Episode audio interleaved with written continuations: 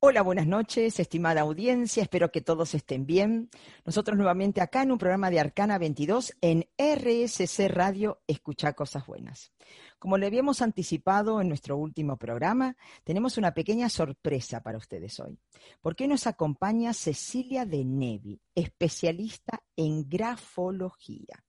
Grafología es, pertenece también, por supuesto, a esto que Arcana también rescata, ¿no? Todo lo simbólico, no solamente los planetas, los números, las cartas del tarot, las runas, son símbolos, sino que también la grafología, y de esto se trata nuestro programa de hoy, profundizar en qué consiste la historia, todo lo que tiene Cecilia, que es una especialista y hace muchos años que se dedica a todo esto, a pesar de ser muy, muy joven todavía, y aún podemos decir que nos va a compartir todos sus conocimientos y sus sapiencias. Así que bueno, te damos la bienvenida, querida Ceci, acá nos han cruzado los caminos, ¿no es cierto? En realidad no por la grafología, sino por, otro, por otras cosas simbólicas que fueron la numerología, que también compartimos nuestras grandes pasiones.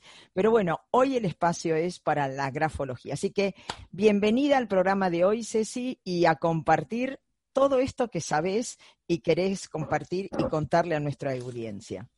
Bueno, Patricia, buenas noches y gracias por la invitación. Muy agradecida por, por, este, por este encuentro maravilloso que este, para mostrar un lenguaje nuevo que es a través de las letras y de cómo las escribimos. Así que bueno, eh, acá estoy eh, presente en, este, en tu programa de radio y haciendo el aporte en Arcana 22. Perfecto, te agradecemos un montón, Ceci. Así que bueno, contanos un poquito eh, cómo llegaste a la grafología, porque esto es siempre lo que interesa tanto, ¿no? Porque la verdad que uno siempre decimos que, y esto siempre lo repetimos, ¿no? Como que siempre pensamos que nosotros elegimos a todas estas mancias y todos estos estudios, pero en realidad es totalmente a la inversa. Nos eligen a nosotras cuando, o nosotros, perdón, cuando realmente estamos listos, maduros, como para poder abordarlas. ¿O no es así, Ceci? Mira, en mi caso empecé a los siete años, estaba en segundo grado del colegio y yo terminaba la tarea pronto y me dedicaba a pasear por los pasillos del, del aula y miraba los cuadernos de mis compañeras y de mis compañeros. Y yo tocaba las páginas y decía, ¿por qué eh, Raulito tiene, marca tanto las hojas? ¿Por qué Ana Inés escribe y, tiene tantos borrones? ¿Por qué mi otra compañera es tan prolija? ¿Por qué? O sea, miraba los escritos y decía, ¿por qué tantas características diferentes? ¿Qué quería decir? ¿Por qué unos marcaban las hojas y otros no?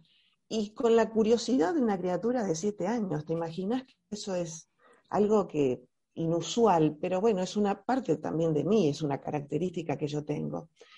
Pasaron la curiosidad, ¿no? Sí, sí, perdón, la curiosidad. La curiosidad, tal cual, sumamente curiosa. la grafología me buscó a mí. Pasaron dos o tres años y todos los jueves a mi casa llegaba una revista que se llamaba Vosotras y me llamaba mucho la atención porque todos los jueves aparecía una nota a dos páginas, a doble página, que la firmaba el doctor profesor Amado Balandras, donde él interpretaba los garabatos infantiles. O sea, las mamás escribían pidiéndole la interpretación de los dibujos de sus niños. Lo que me llamaba la atención que era, había dibujos de un año y tres meses, dos añitos, tres añitos, cuatro añitos, y este eh, notable persona interpretaba, hacía la interpretación de todos esos dibujos. Yo decía, ¿puede ser que una criatura exprese mediante esos garabatos que no se entiende nada? Eh, puede expresar todo lo que es su personalidad. Y yo leía todos los jueves entendiendo poco, porque a los nueve, diez años de términos psicológicos mucho no, no entendía, pero sí miraba los dibujitos de los chicos con distintos colores y este profesor les hacía la devolución. Siguieron pasando los años y ya adulta me cruzo con una querida amiga, compañera de la vida, arquitecta, y un día me invita a almorzar al campo y me dice, mi querida Susana, Sí, sí, Ceci, ¿sabes qué? Dice, estoy, estoy, estudiando grafología.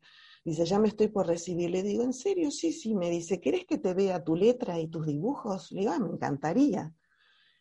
Eh, eso fue alrededor del año 97, más o menos, sí, 97, 96, 97. Y quedé muy asombrada porque ella me hizo una interpretación de mi firma, de mis dibujos, de mi escrito, con tanta precisión que yo dije, esto es lo que yo tengo que estudiar.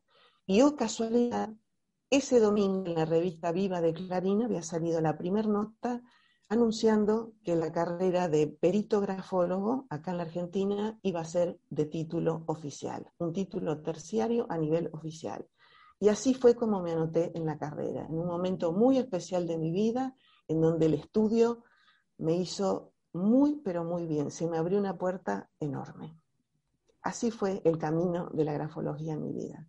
Qué lindo, eh, qué lindo, Ceci. Te agradezco de corazón por haber compartido esto tan personal, de, esto que has vivido y cómo llegaste a la grafología y el camino que empezaste también a través de la grafología. Pero bueno, eh, seguimos ahora en el segundo bloque con que Cecilia nos cuente qué es la grafología, qué consiste todo esto. Así que bueno, seguimos en RSC Radio, escucha cosas buenas, escucha cosas buenas.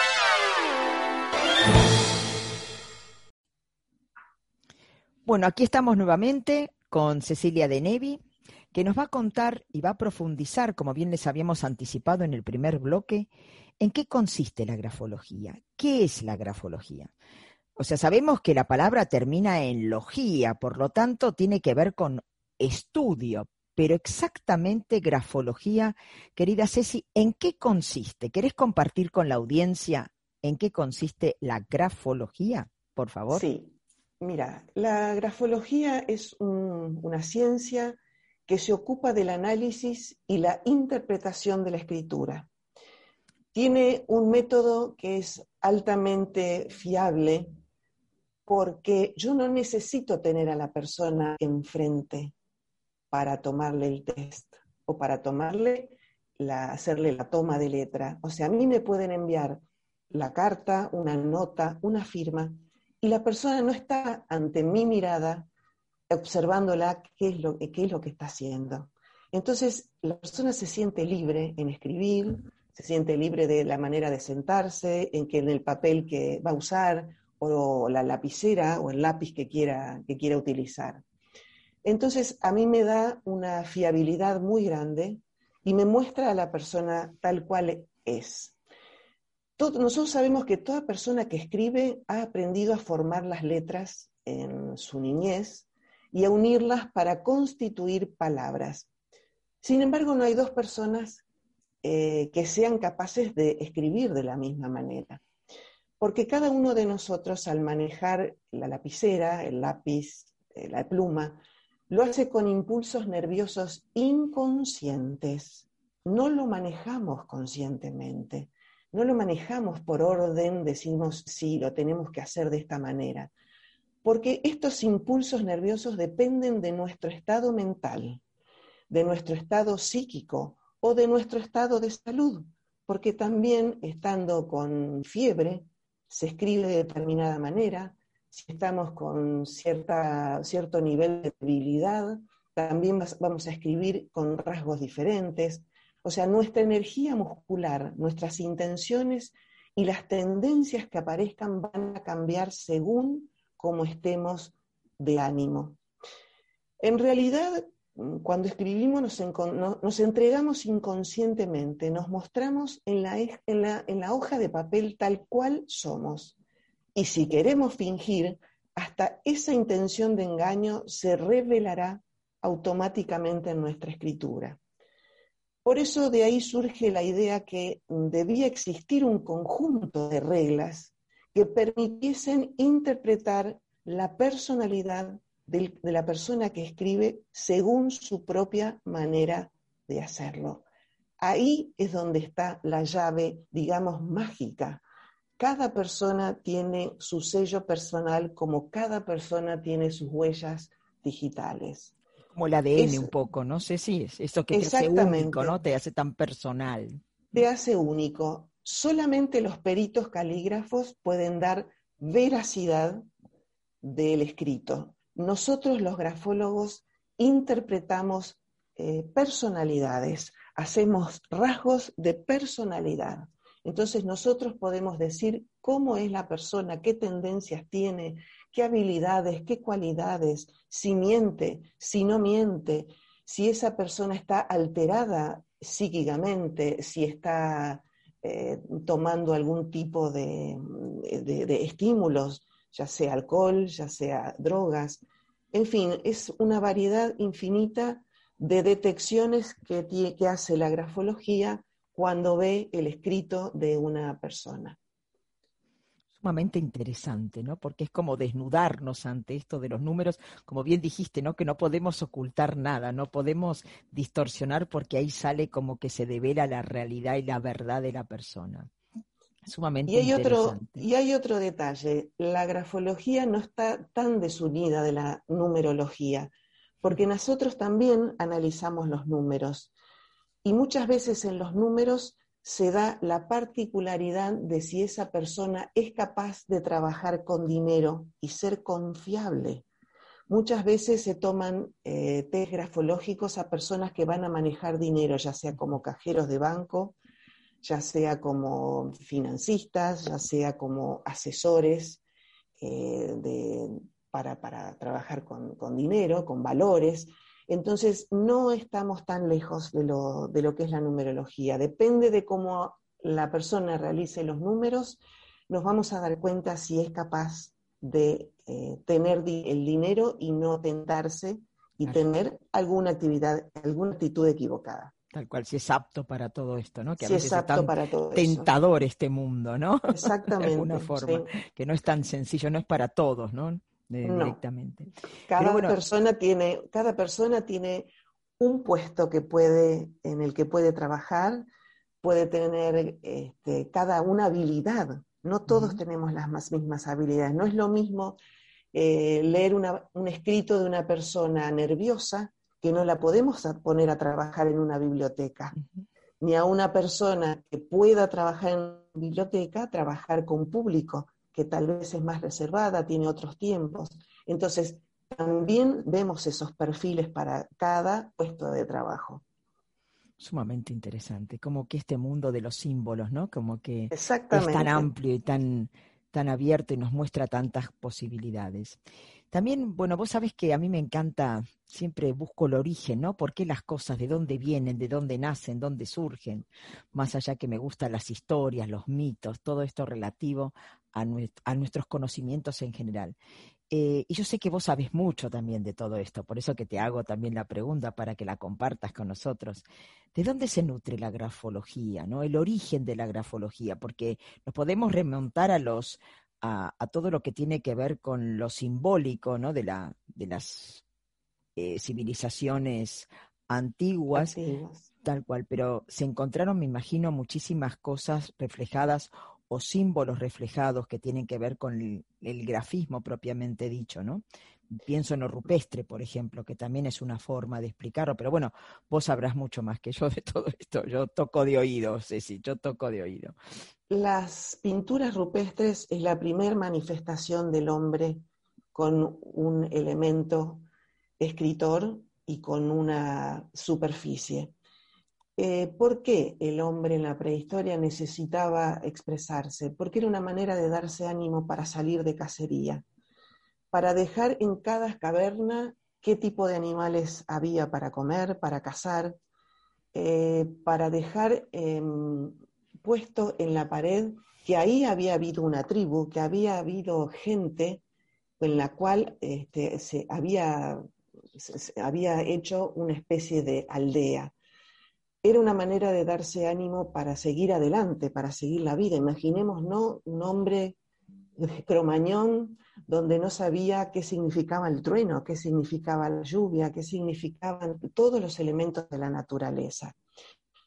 Todas esas eh, improntas, como la cueva de las manos acá que tenemos nosotros en Argentina, todas esas improntas son los primeros pasos, digamos, de los signos grafológicos.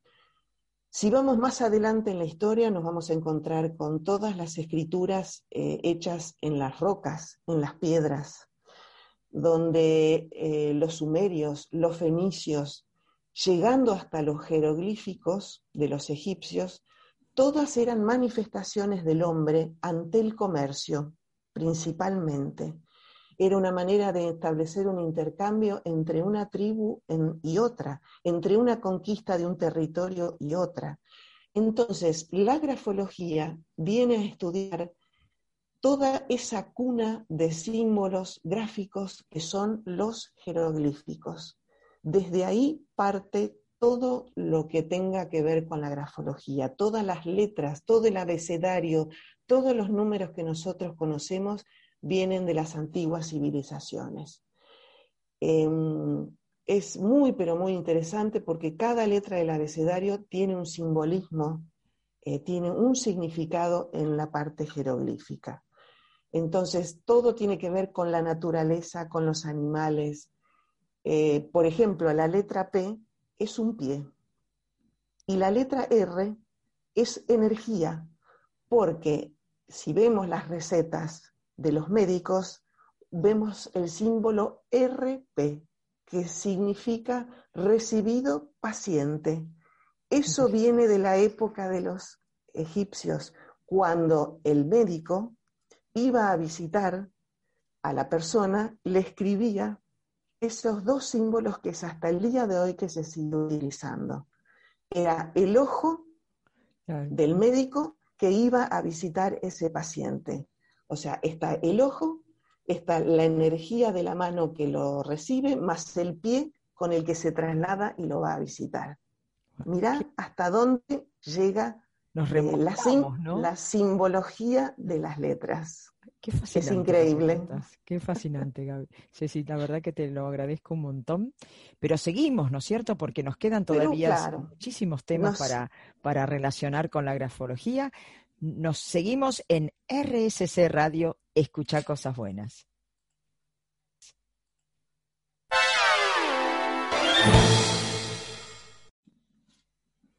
Cecilia, recién nos presentaste los orígenes de la grafología según las diferentes civilizaciones, según las diferentes antiguas culturas.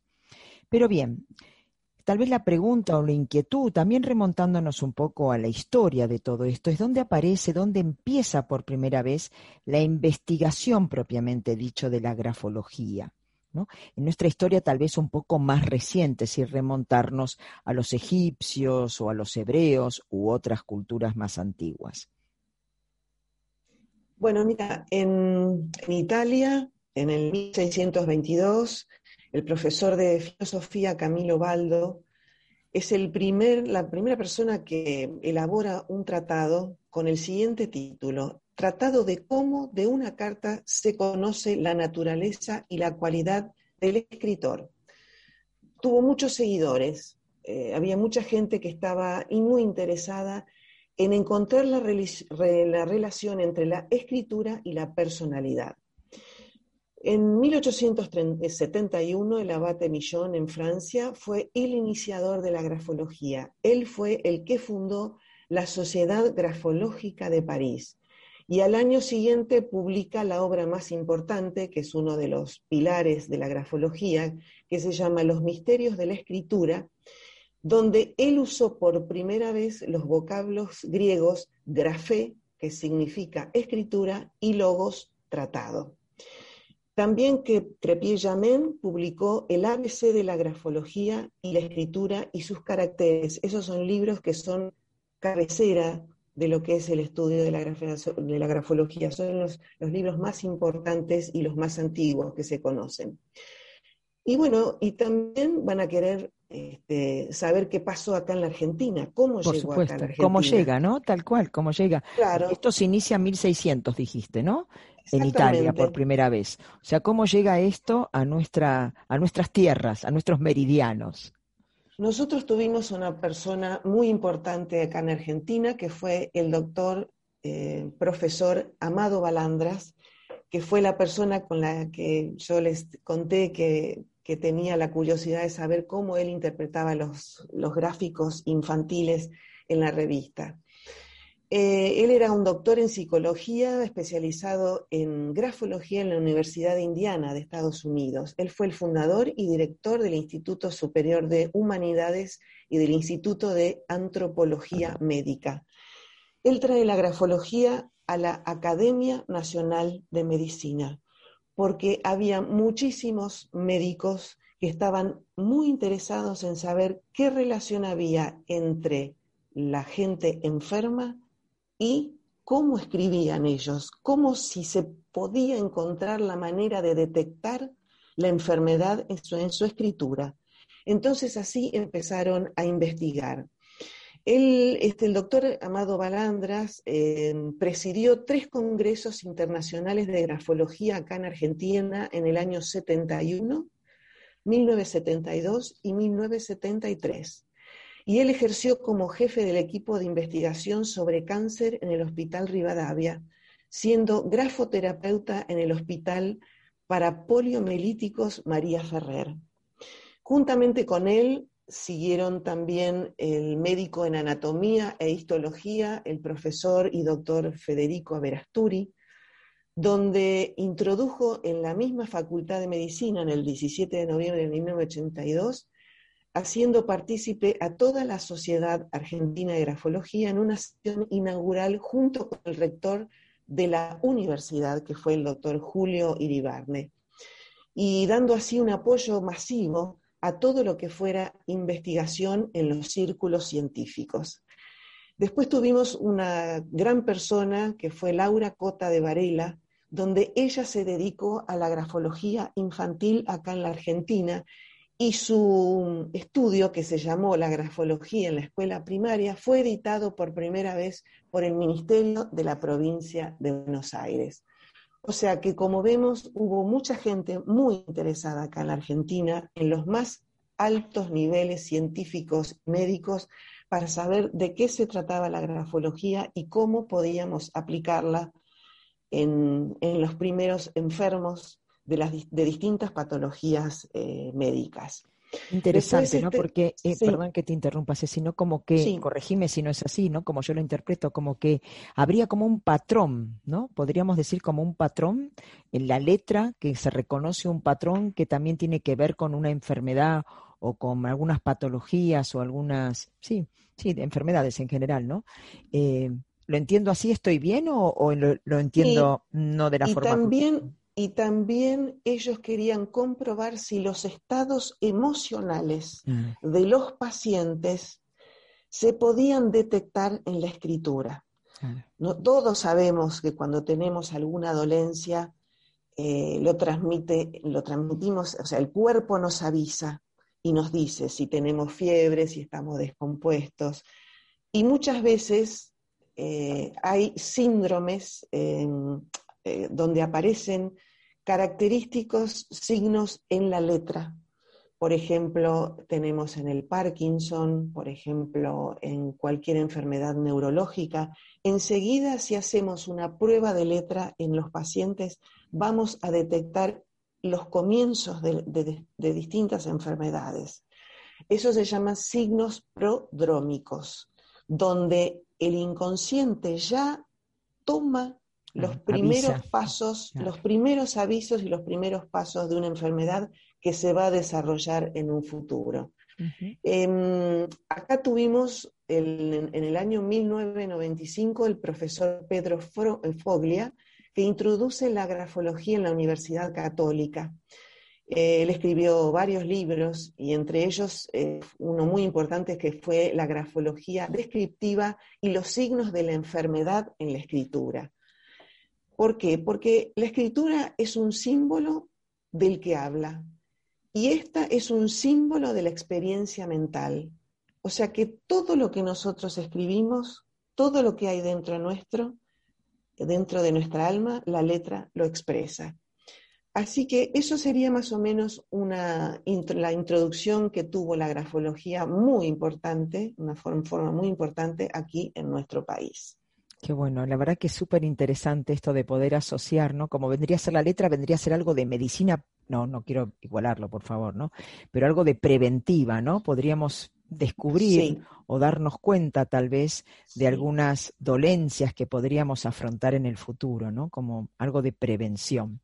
Así que bueno, Ceci, te agradezco mucho por todo esto que es tan esclarecedor y tan interesante.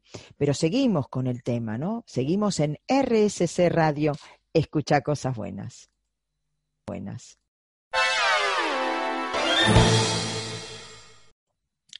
Cecilia, vos nos contarás para qué sirve la grafología, ¿no? ¿Dónde se aplica en la actualidad? Porque profundizamos, hablamos sobre la historia, los orígenes, pero en el día de hoy, ¿qué hacemos? ¿Dónde la aplicamos a la grafología y para qué nos sirve?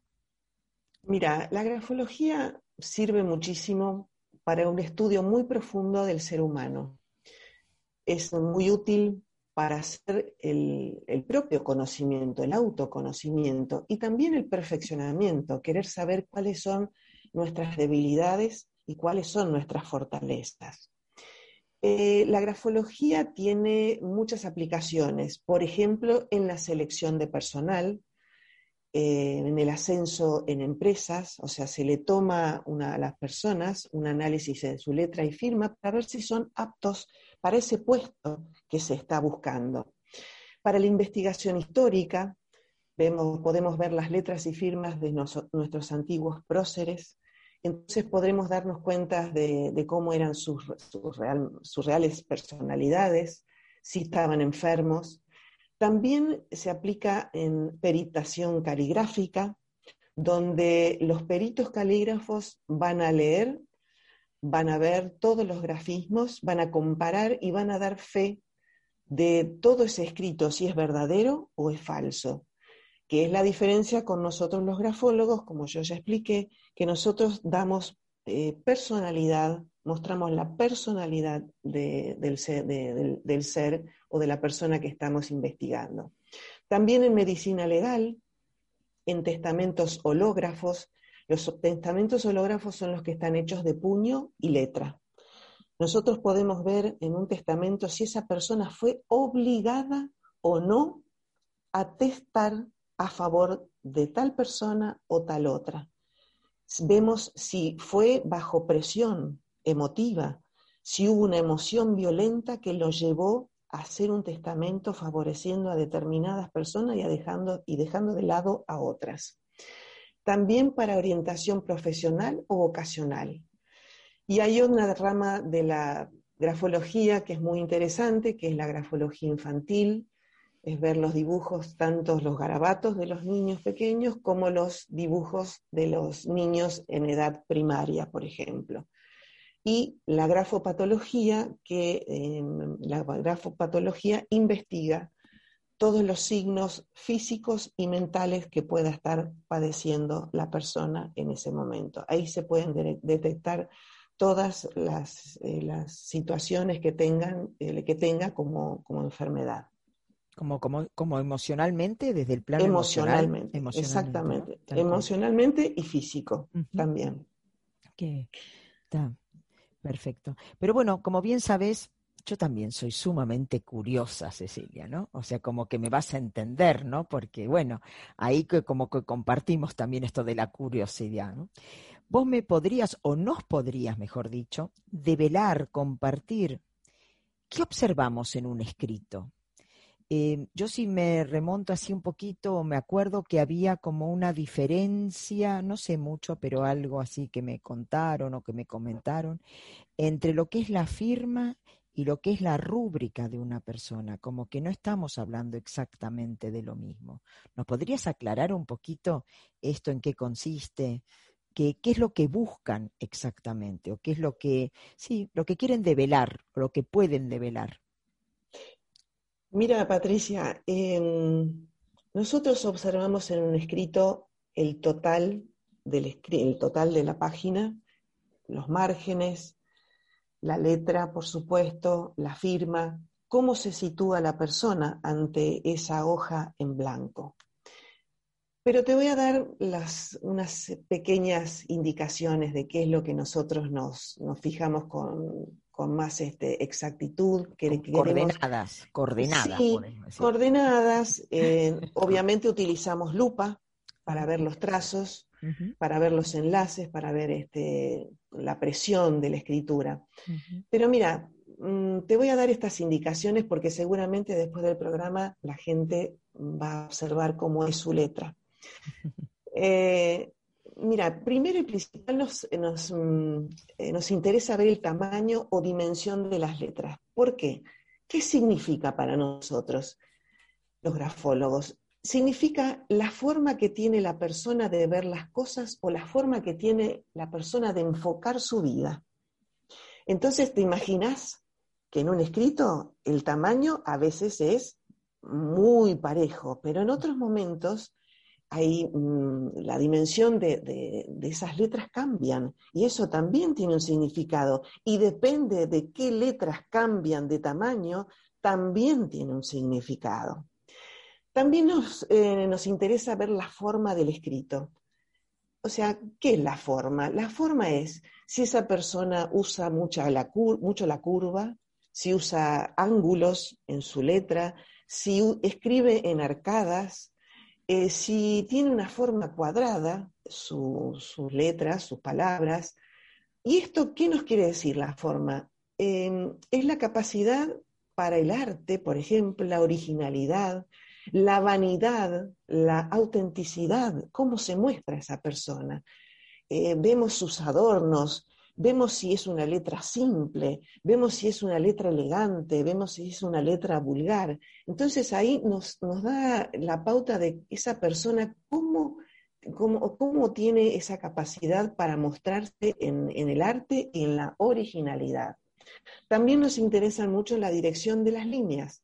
¿Por qué? Porque nos marcan los estados de ánimo de la persona. Si la persona está deprimida, si la persona está exultante, si la persona está en una emoción violenta o si también tiene alguna alteración psicofísica. Otro tema muy importante que la grafología tiene en cuenta es la presión del escrito. Es esa huella que queda cuando nosotros escribimos.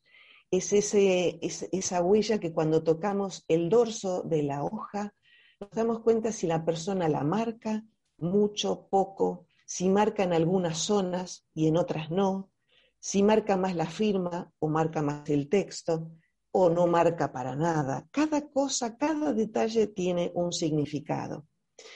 Em, en la presión vemos también si hay fallas orgánicas, eh, se ve también eh, toxicomanías, si la persona tiene fuerza vital también, o si está en un estado de, de una posible depresión o tristeza.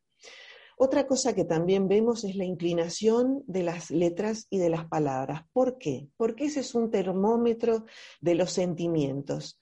Y también si la persona va hacia la otra persona, hacia los otros, o es una persona que se retrae, si es una persona sociable o es una persona eh, tímida, o se muestra más en el mundo de sus íntimos y no tanto en la parte social.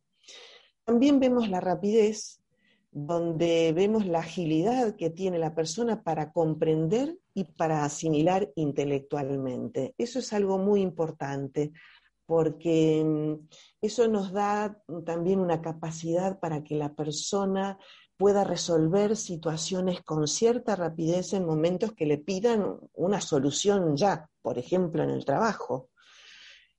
Em, otra cosa que también vemos son las ligaduras de los óvalos. Los óvalos son las letras AES y las OES. ¿Por qué? Porque nos reflejan la lógica y la intuición que tiene el ser humano. Tenemos el orden, que sería la claridad en las ideas, la forma de organizar el tiempo y las posibles interferencias en el contacto con las otras personas. Y acá tenemos algo que Mm, siempre nos llama mucho la atención, qué es la firma y qué es la rúbrica. La firma es eh, nuestro sello personal, es donde se expresa el yo manifestado e íntimo, es nuestra pequeña mini biografía. La firma también va cambiando con la edad, va cambiando en la juventud, va cambiando con la madurez, va cambiando en la vejez y también va cambiando según los estados emocionales que hayamos vivido. Por ejemplo, ante pérdidas eh, importantes en la vida de una persona, ante accidentes, eh, eso se refleja en la firma, eh, se refleja como hitos se reflejan en cambios que si uno las compara con otras firmas de otras edades, uno va a ver que en determinado lugar de la firma hubo un acontecimiento importante y ahí sí se ve reflejada. ¿Y la rúbrica? ¿Qué es la rúbrica? La rúbrica es ese garabato caprichoso que nos muestra nuestras ambiciones o lo que buscamos en la vida. Mucha gente tiene firma y no tiene rúbrica, o mucha gente tiene rúbrica, que mejor dicho, se esconde atrás de esa rúbrica, o porque firma muchos escritos y queda como si fuera una firma simplificada. Pero eso para nosotros también tiene un significado. La rúbrica, sí, perdón, Ceci, si te entiendo bien, eh, vendría a ser como ese subrayar por ejemplo, que a veces se hace con, claro, como un firulete, ¿no es cierto? Puede ser un subrayado, puede ser un subrayado o puede ser una firma o puede ser una rúbrica envolvente. Claro. Que eso también tiene un significado. o una rúbrica que va hacia la derecha, que va hacia la izquierda, en ángulo, con garabatos. Muchos artistas, artistas, muchas chicas, artistas cantoras que cantan, por ejemplo, Talía, tiene una firma de lo más romántica, llena de corazones y florcitas y cosas así, que, este, que bueno, es parte de su personalidad. Em, bueno, eso serían, digamos, las cosas en las que nosotros nos fijamos. Perfecto, te agradezco muchísimo, Cecilia. Seguimos en RSC Radio, escucha cosas buenas. Buenas.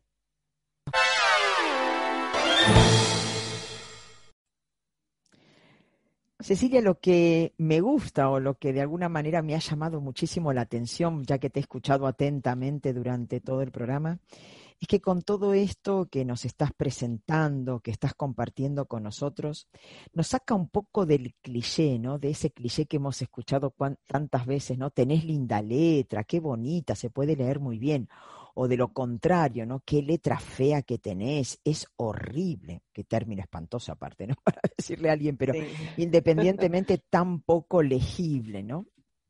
Así que bueno, yo mucho, algo he profundizado como para poder eh, conversar con vos durante este encuentro y algo me quedó como picando, que es esto de letras reflejas, que existen letras reflejas, que tienen como características especiales. Estoy segura que me vas a poder esclarecer y también a la audiencia el tema sobre qué consisten letras reflejas, Cecilia. Mira, las letras reflejas em, nosotros las tomamos muy en, muy en especial en un escrito porque determinadas letras, no todo el abecedario, determinadas letras en el espacio gráfico nos dan conductas, estados de ánimo, salud física y psíquica, y estas letras eh, contribuyen a reforzar y confirmar particularidades halladas mediante el estudio del resto de todos los otros aspectos gráficos de la escritura. Nosotros tenemos eh, determinadas letras reflejas y son las siguientes. Tenemos la letra T, que la letra T minúscula nos habla de la voluntad y la persistencia de la persona. Es una letra muy importante cuando nosotros estamos por tomar eh, un, personal eh, para determinado puesto laboral. tenemos y una particularidad de la letra T que me olvidaba de decirles, que la letra T es el jeroglífico, es un martillo. Mm. Justamente se hace, hace falta fuerza para manejar un martillo. Bueno, este, en la letra T está reflejada esa voluntad, esa persistencia y esa fuerza. Tenemos la letra D minúscula, que la letra D minúscula es un jeroglífico que señala una mano con el dedo índice apuntando al cielo. Esa D nos revela los signos de nuestra fantasía y la capacidad creadora. O sea, si esa persona tiene un alto vuelo, digamos, en todo lo que sea arte, creatividad. Después tenemos la letra M mayúscula. Es una letra muy importante porque la letra M, como nosotros la conocimos cuando éramos niños en el colegio, tiene tres montes, tres jorobitas. La primer jorobita nos muestra el yo en la intimidad, en la parte izquierda. La parte del medio es el yo frente a la familia. Y la tercer jorobita, que es la de la derecha, sería cómo me entrego a los demás y el autoconcepto que yo tengo. ¿Te puede interrumpir ahora, Cecilia? ¿Por qué razón? Porque muchos de nosotros a las M's las hemos dejado de escribir como las escribíamos en primer grado, ¿no? Y pasaron a ser todo lo contrario, más, digamos, parece más una continuado de us que una M.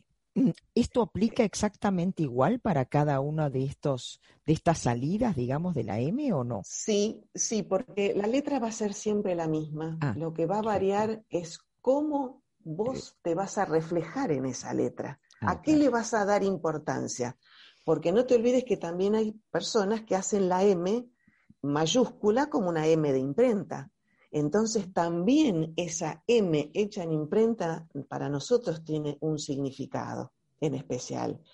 Entonces, eh, de la manera en que vos hagas determinadas letras es la información que yo voy a poder descubrir de vos que me estás diciendo a través de la, de la, forma en que vos la haces. El mensaje va a través de la letra y no del grafismo. Perfecto, gracias por la aclaración. Te agradezco. Después tenemos la letra G minúscula, que es una letra que siempre es muy atractiva, porque nos hace bucear en los bajos fondos del subconsciente, porque es una letra que se establece en el renglón, pero baja hacia las profundidades. Ella nos habla de los instintos, del mundo material y por supuesto de la libido y la sexualidad. ¿Y quién no quiere curiosear en saber cómo es el otro en la intimidad. Es una letra que le dan este, muchísima importancia. Me imagino. Sobre todo porque, bueno, vamos a ver si esa chica o ese chico, cómo se comportan en la amorosidad y en la intimidad. Después tenemos la letra A, que son los óvalos que tenemos en, nuestros escritos, y la letra eh, refleja lo que hablamos si somos cautos en lo que decimos, si somos diplomáticos. La letra A tiene, siempre tiene que ver con la manera en que nosotros nos expresamos. A veces la letra A depende cómo la hagamos, de qué forma va a ser una A que hable de nosotros cuando decimos si somos este, agresivos o somos suaves al hablar, si tenemos un trato diferente eh, un trato más guerrero para decir las cosas. La letra O nos refleja lo que callamos. Si nosotros somos capaces de guardar un secreto, por ejemplo, o si somos capaces de hablar algo en la intimidad y no con las otras personas. Después tenemos la letra R, que la letra R es muy interesante porque ella nos dice cómo canalizamos la energía cómo nosotros expresamos esa fuerza de vivir, esa fuerza de, seguir adelante. Justamente es una letra mm, que cuando estamos enfermos o tenemos alguna depresión, alguna cosa psíquica, eh, una inestabilidad, se refleja enseguida nuestro estado de ánimo, nuestra energía, si está alta o baja. Después tenemos la letra I, la letra I minúscula que nos muestra la precisión y la atención. Hay mucha gente que escribe la letra I y no le pone un punto, y eso tiene un significado.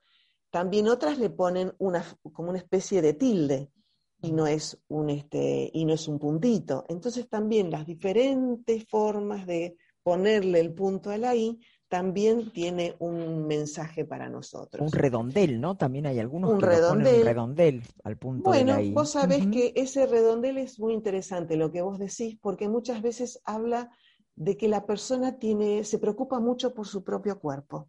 Muchas veces habla de gente que tiene problemas de peso, que tiene problemas de autoimagen.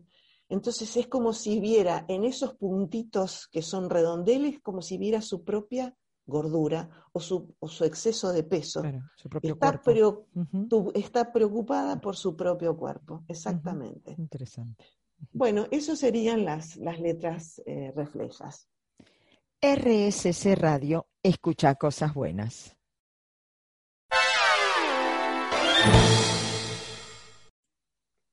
Bueno, Ceci, estamos llegando casi al final del programa pero no quería dejar de mencionar un tema que quedó un poquito en el tintero. según lo que me habías comentado, también es la importancia de que si uno toma una hoja en blanco, cuando decimos hoja en blanco es hoja sin renglones, sin márgenes, ¿no? Donde la persona empieza a escribir o empieza o comienza a escribir o firma, que eso también tiene un significado muy importante, o sea, dónde te ubicas de alguna manera, ¿sí?